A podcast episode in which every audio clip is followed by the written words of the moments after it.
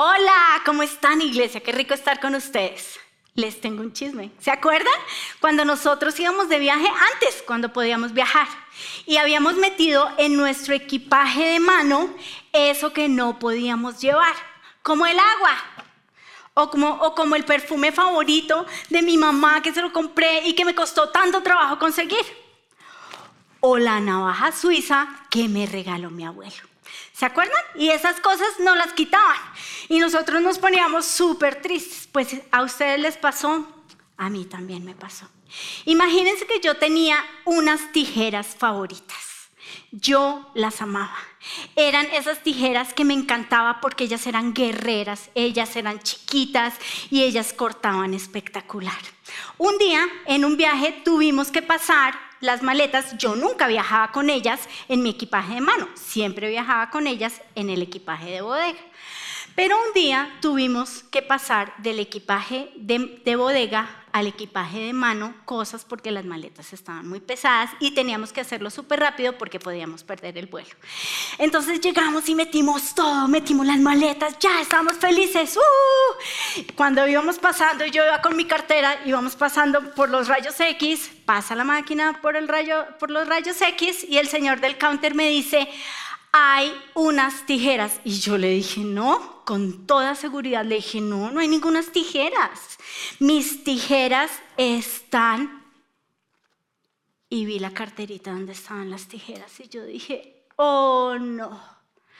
Cuando yo vi que pusieron mis tijeras en esa urna donde ponen todas las cosas que los viajeros no podemos llevar, me puse a llorar.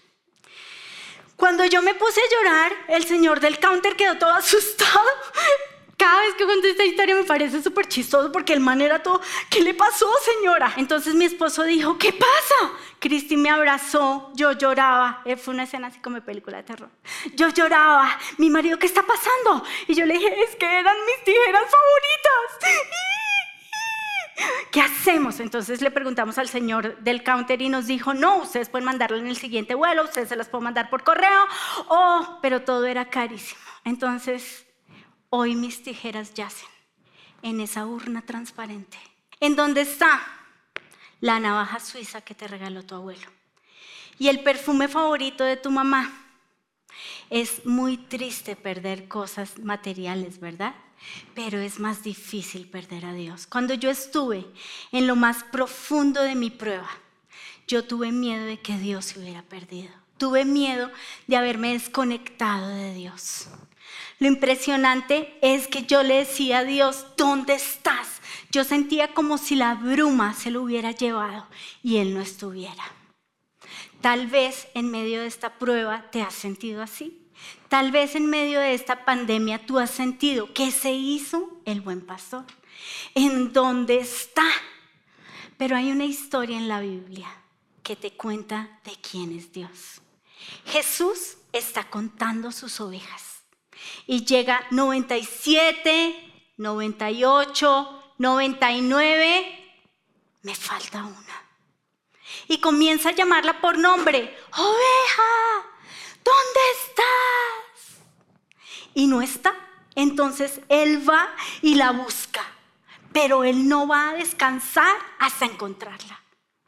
Y él la busca y la busca, pero él tiene un plazo y es hasta el atardecer. Se acaba la luz y él no puede seguir buscando. Entonces él se va por el camino que, que ellos recorrieron.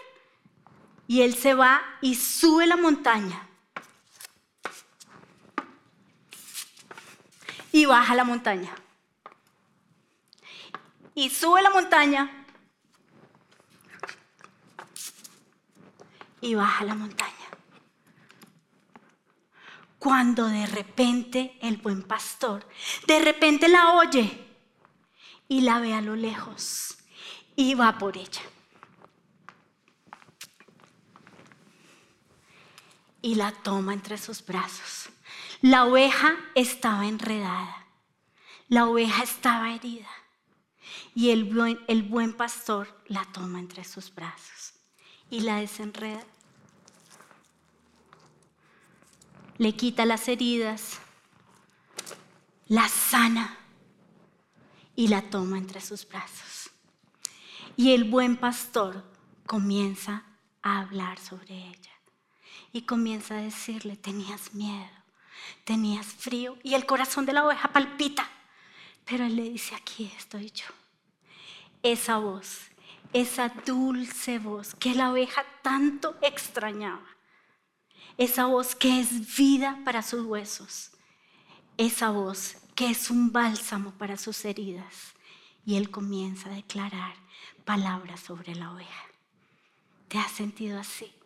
Esta pandemia te ha hecho sentir que el pastor está lejos de ti.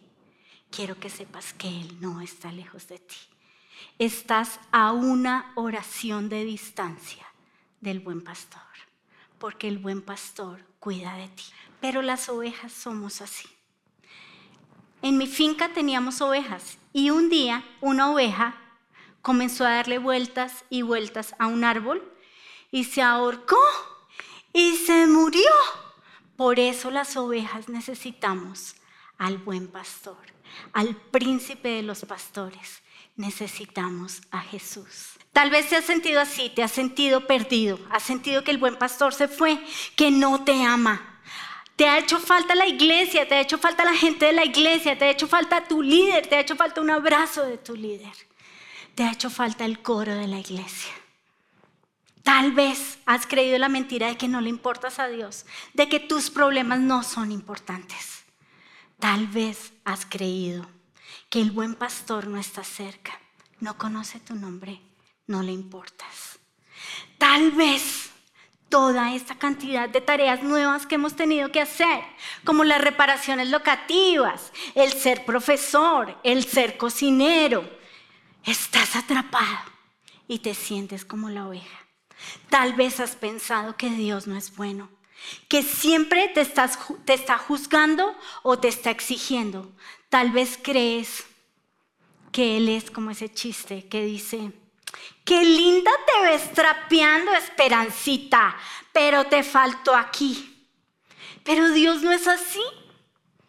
Dios no es así, porque Él te ama, Él te ama, Él te ama. Y yo quiero que tú salgas de este lugar sabiendo que Él te ama. Él es bueno. Hay momentos en los que nosotros nos sentimos perdidos, en los que nos sentimos solos, pero quiero que sepas que Dios te ama. Y no solo eso, quiero que sepas que el Señor es tu pastor. Nada te faltará.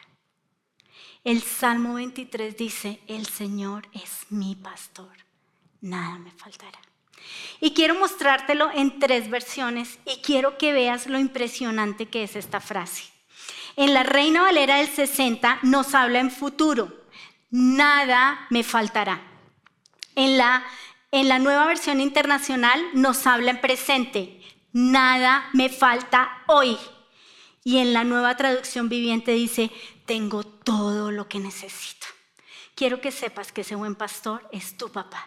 Y quiero que sepas tres cosas de ese buen pastor. La primera es que Él cuida de ti. La segunda es que no te abandona. Y la tercera es que Él provee. Entonces, vamos a la primera. La primera es que el buen pastor cuida de ti. Dios cuida de ti. Él tiene cuidado de ti, como cuida a su oveja quiero que sepas que Él está cerca y Él te está buscando.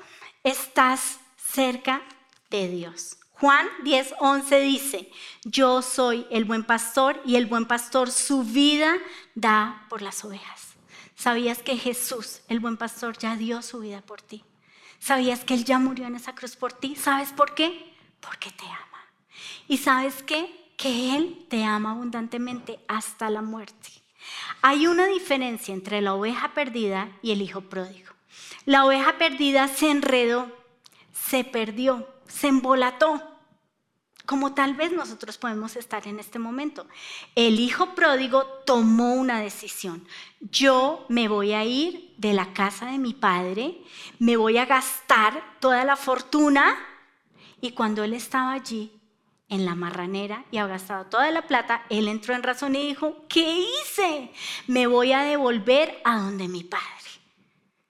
Hay una diferencia entre tomar una decisión de largarme e irme Y hay una diferencia entre estar embolatados, como estamos en este momento, sin tener tiempo para orar, teniendo tantas cosas que hacer, teniendo tanta multitarea.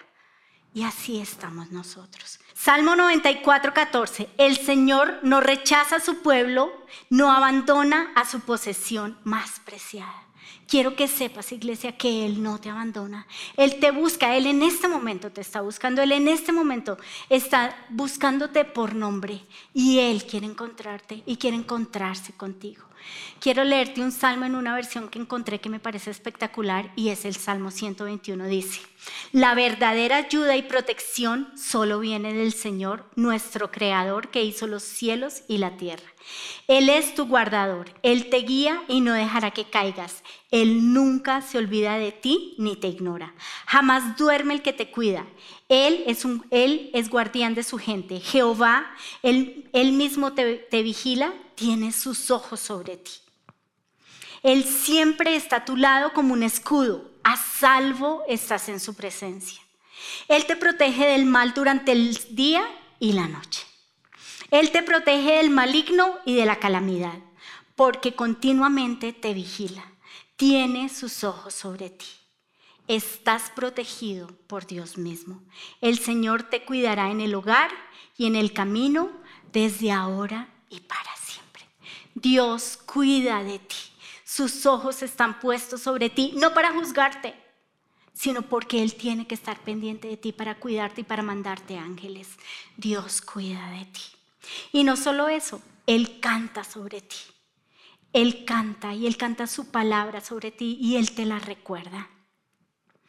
Por muy sencilla que sea tu vida, o tu relación con Dios, quiero que sepas que no eres una oveja.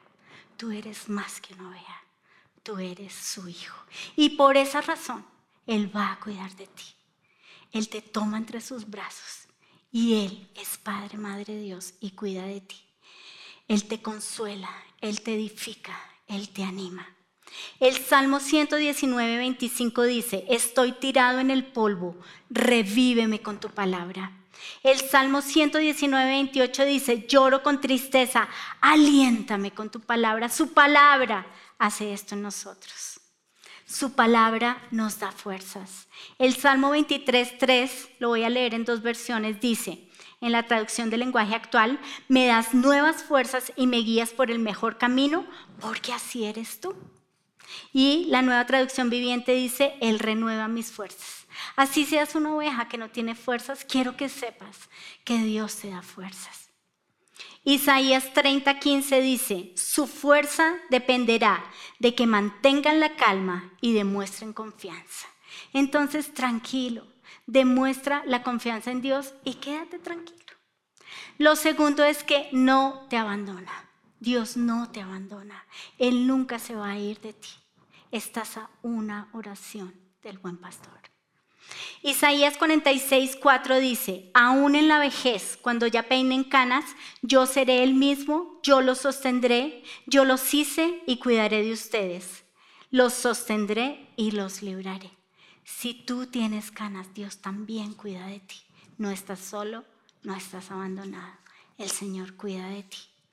Él no se ha olvidado de tu nombre, porque tu nombre está escrito en la palma de su mano. Isaías 49, 16 dice, mira, he escrito tu nombre en las palmas de mis manos. Y hoy quiero que hagamos algo. Hoy quiero que cojas un esfero y pongas tu nombre en la palma de tu mano. Yo voy a poner obviamente mi nombre y vamos a subir la foto de nuestro nombre en un hashtag que se llama en la palma de su mano. Tu nombre está escrito en la palma de tu mano. ¿Y sabes qué va a pasar? Que cuando estés lavando la losa vas a ver que Dios te ama. Cuando estés cocinando vas a ver que Dios te ama. Cuando estés doblando la ropa vas a saber que Dios te ama porque Dios tiene tu nombre escrito en la palma de su mano y Él nunca se olvida de ti. Él no se olvida de su posesión más preciada, de ti. La Biblia dice en Lamentaciones 3, 22 al 23, el fiel amor del Señor nunca se acaba, sus misericordias jamás terminan, grande es su fidelidad, sus misericordias son nuevas cada mañana. Hoy te despertaste estrenando misericordia, así que tranquilo, no tengas miedo. Tercero, Él cuida de ti porque Él te provee. Él es proveedor. Y tú dices, pero aquí en esta pandemia, auxilio, se va a acabar la plata, ¿qué vamos a hacer? Él cuida de ti y Él provee. Imagínense que aquí en la iglesia yo oraba y yo le decía al Señor, Señor, por favor, danos plata, porque no teníamos plata. Y de repente Dios me dijo, no, no te voy a dar plata. Y yo, pero Señor, por favor. Dios dijo, te voy a dar creatividad. Y yo dije, bueno, listo. Entonces, ¿qué ha hecho la creatividad? Ha hecho que nosotros cojamos la ropa y la heredemos o ha hecho que la pintemos, que la cortemos, que le abramos huecos de moda, ha hecho que nosotros seamos creativos y ha hecho que nosotros logremos más con menos. Luego entonces yo tenía muchísimas ideas y vino Dante Gebel y dijo, es que ustedes tienen que orar por ideas. Y yo le dije al Señor, Señor, yo tengo miles de ideas, lo que no tengo son manos. Y sabes qué? Dios me mandó manos. Pero no me mandó cualquier tipo de manos, me mandó unas manos especializadas que hacen todo lo que tú ves, como esta montaña. Esta montaña la hicieron las personas de nuestra iglesia. Increíble, ¿no? Un aplauso para nuestros servidores. Si tú eres servidor, un autoaplauso para ti. Imagínate que, imagínate que tú estás asociado con el hombre más poderoso más popular, más wow. Y su nombre es Jesús. Tú tienes a ese socio y ese socio te puede dar ideas. Ese socio te, dice cómo, te puede decir cómo mejorar tu negocio. Ese socio te puede ayudar. Ese socio de repente te puede decir, haz esto. Y tú estás asociado con él, así que no tengas miedo. Vas a preguntarle a tu mamá, a tu hermana, a tu esposa, a tu hija, el versículo que les hice memorizar. Pero bueno, les voy a hacer una trampita y se los voy a decir. Dice, traeré libertad a los prisioneros y no les faltará el pan y no morirán en la cárcel. Isaías 51, pero no tengas miedo. No tengas miedo, no vamos a morir en la cárcel, no nos va a faltar el pan. Teniendo en claro quién es Dios, que Dios es bueno, que Dios nos ama, que Dios nos cuida, que Él provee, que Él está con nosotros, que Él nunca nos deja, que nos ama, nos ama, nos ama, entonces vamos a ver a su enemigo. ¿Quién es ese enemigo? ¿Qué hace ese enemigo?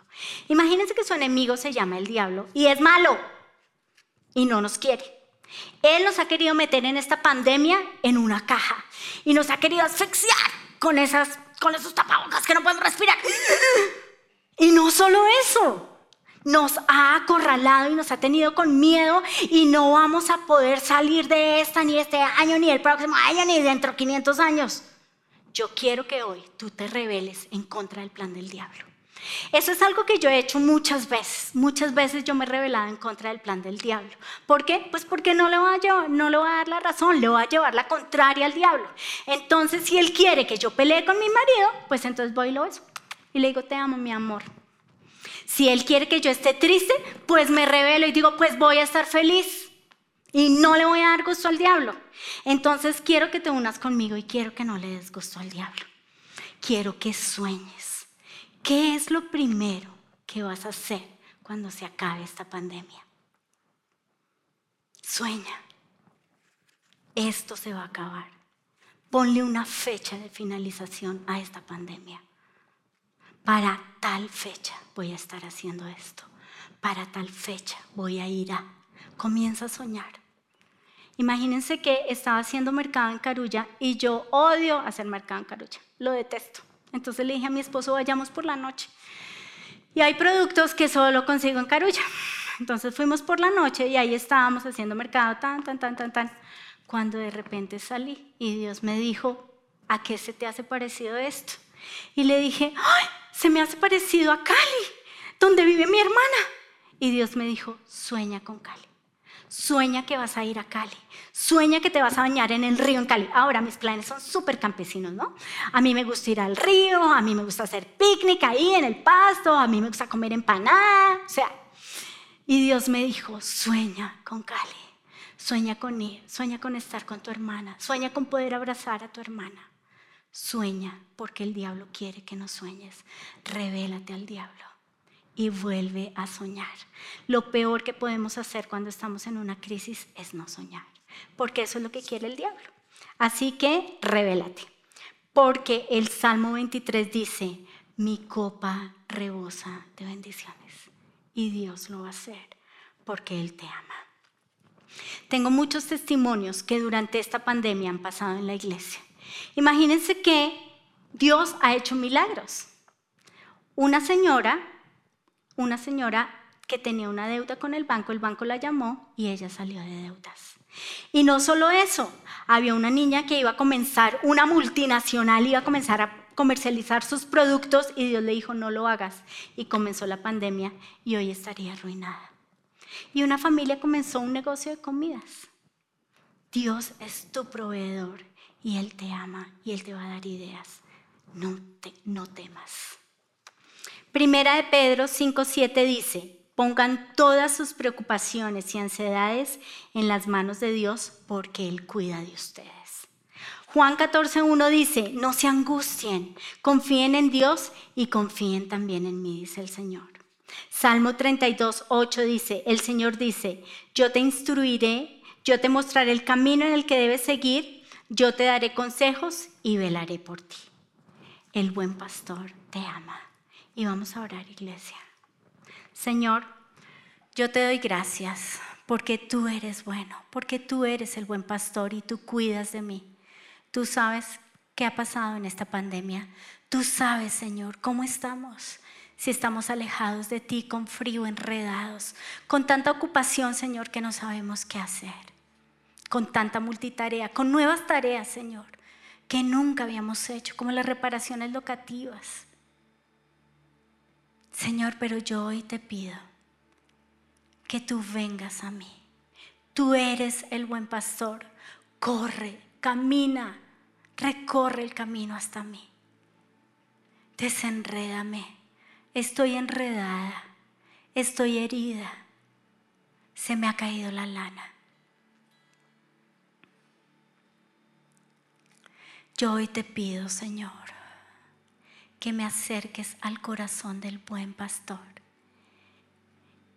Y que tu palabra quite el frío y quite el miedo que hay en mi interior. Yo te pido, Señor, que tú cantes sobre mí. Canta palabra de vida. Que tú eres mi pastor y nada me faltará. Que tú estás conmigo y nada me faltará. Yo te pido, Padre del cielo, que yo sepa que estoy cerca de ti. Que el calor del pastor quite el frío y el miedo que hay en mi interior. Yo te lo pido en el nombre de Jesús. Señor, habla sobre mí. El Señor es mi pastor. Nada me faltará en el presente. Nada me faltará en el futuro. Tengo todo lo que necesito. Gracias, Señor. Gracias porque estoy a una oración de distancia del buen pastor. Gracias porque el buen pastor me llama por nombre. Gracias. Porque tú conoces mi nombre. Y gracias porque mi nombre está escrito en la palma de tu mano. Y tú no te olvidas de mí, que soy tu creación preciosa y valiosa. Soy tan valiosa que tu Hijo murió por mí, Señor. Señor, que yo lo sepa. Te lo pido en el nombre de Jesús. Gracias Señor. Gracias porque no solo cuidas de mí, sino que no te olvidas de mí. Gracias porque tus ojos están puestos sobre mí. Gracias Señor. Porque tú sabes en dónde estoy. Tú sabes cuándo me acuesto y cuándo me levanto. Tú sabes Señor en dónde estoy. Tú sabes Señor en dónde está mi vida. Tú lo sabes. Gracias Señor. Y no me cansaré de decirlo, si tú cuidas de las aves, cuidarás también de mí. Gracias. Y yo, Señor, te pido que sanes mis heridas. Sánalas. Sana toda enfermedad, toda dolencia. Sana, Señor. Porque tú eres Jehová Rafa, el sanador.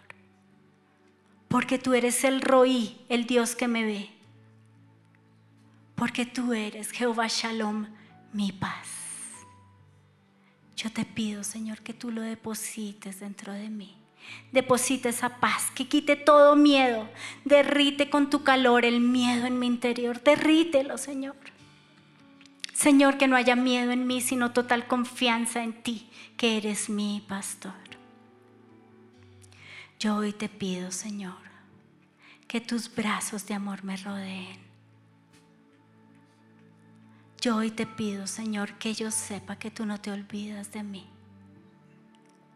Que yo sepa, Señor, que tú me ves, que estás pendiente de mí, que estás pendiente de mis necesidades que tú vas a descender, Señor. Que tú conoces mi opresión y tú vas a descender y vas a defenderme. Porque lo dice tu palabra. Yo hoy te pido, Señor, que tú soples en mi aliento de vida. Sopla vida. Todo lo que estaba muerto, resucítalo. Todo lo que no funcionaba bien, ponlo a funcionar bien. Y yo te doy gracias porque tú eres Jehová Jireh, el proveedor y nada me faltará. Señor, no me ha faltado hasta hoy, porque tú has sido bueno y porque tu palabra dice que no he visto justo desamparado, ni su descendencia que mendigue pan. Y yo lo creo, Señor. Yo creo, Señor, que tú cuidas de mí. Yo sé, Señor, que tú tienes cuidado de mí, de mis necesidades de mi familia, de mi hogar. Y yo te doy gracias porque yo voy a ver milagros, porque tú eres el maestro de milagros. Y así como hiciste milagros con personas en la iglesia, lo has hecho conmigo y lo vas a seguir haciendo.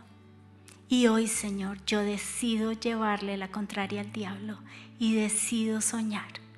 Yo hoy decido soñar cuando esta pesadilla acabe, ¿qué voy a hacer? ¿Qué es lo primero que voy a hacer? ¿A dónde voy a ir? ¿A quién voy a abrazar? Gracias Señor, en el nombre precioso de Jesús. Envuelto estoy en tu presencia y vuelvo a vivir en los tibios y abiertos brazos de papá, tu mano sobre mí, calma mi ser tu voz me da vida. Envuelto estoy en tu presencia y vuelvo a vivir en los tibios y abiertos brazos de papá, tu mano sobre mí, calma mi ser, tu voz me da vida. Y Señor, hoy te damos gracias porque en ese abrazo del Padre encontramos vida. Te doy gracias Jesús porque me viniste a rescatar. Te doy gracias porque yo era esa oveja perdida. Y me buscaste y me encontraste y me abrazaste y sanaste mis heridas. Pero en este momento te pido por aquellos que nos están viendo y se sienten desamparados. Sienten, Señor, que su vida no tiene propósito, se sienten lejos de ti, te pido que en este momento ellos puedan experimentar el abrazo del Padre, que puedan ver que tú te inclinas y estás a su lado, que tú los sacas de ese hueco, ese lodo cenagoso en el cual hoy se encuentran. Que puedan ver que sus nombres están escritos en la palma de tu mano que tú los conoces por nombre. Y, si ese eres tú, yo quiero guiarte en esta oración para que puedas recibir el perdón del Señor. En la cruz Jesús ya tomó nuestro lugar. La salvación es un regalo. Lo único que tienes que hacer es recibir ese regalo. Y lo recibes por medio de esta oración. Di conmigo, Padre Dios, Te doy gracias por buscarme y por encontrarme. Pero también te doy gracias porque Jesús, tu amado Hijo, murió en esa cruz por mis pecados. En este momento recibo ese regalo de salvación. Y declaro que tú Jesús eres mi Señor y mi Salvador. Amén. Y si hiciste esa oración, queremos invitarte a que te conectes ahora mismo con nosotros. Aquí está el número de nuestro teléfono. Puedes simplemente tomar una foto de esto y, te van a llamar o más bien al hablar a ese lugar, ellos van a pastorearte, te van a guiar, enseñar a buscar a Dios. Y esperamos que cuando esta pesadilla termine, puedan una vez más o puedan más bien venir a nuestra iglesia y ser parte de, uno de nuestros grupos de conexión o aún ahora pueden ser parte de estos grupos de conexión. No se olviden de oír la última producción de la iglesia que tiene que ver precisamente con este tiempo que estamos viviendo. Busquen en internet, en YouTube, la pesadilla. Pero una vez más, levanten sus manos y permitan que el Señor los abrace. Ministra, Señor, envuelto estoy en tu presencia. Envuelto estoy en tu presencia y vuelvo a vivir en los tibios y abiertos brazos de papá, tu mano sobre mí, calma mi ser, tu voz me da vida. Envuelto estoy en tu presencia y vuelvo a vivir en los tibios y abiertos brazos de papá, tu mano sobre mí, calma mi ser, tu voz me da vida. Tu voz me da vida. Tu voz me da vida. Tu voz me da vida. Tu voz me da vida me da vida.